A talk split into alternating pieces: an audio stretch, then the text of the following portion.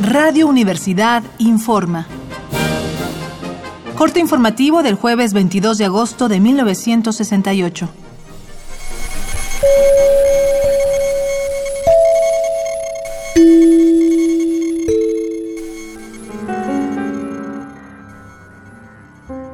El día de hoy han intercambiado declaraciones Luis Echeverría, secretario de Gobernación, y representantes del movimiento estudiantil.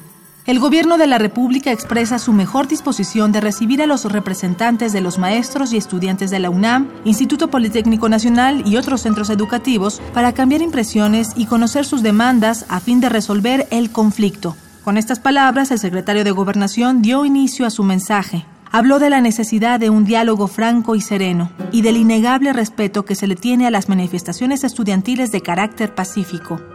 Por estas razones, Echeverría aseguró que el gobierno está dispuesto a examinar los puntos de vista de maestros y estudiantes.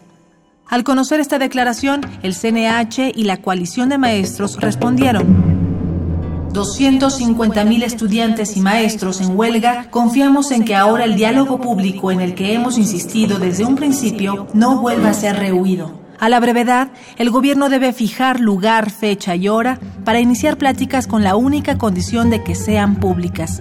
¿Se realizará al fin el debate público? Seguiremos informando. Sigue pendiente de los reportes de Radio Universidad.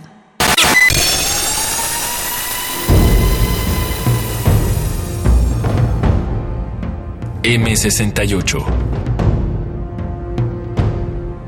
50 años del movimiento estudiantil.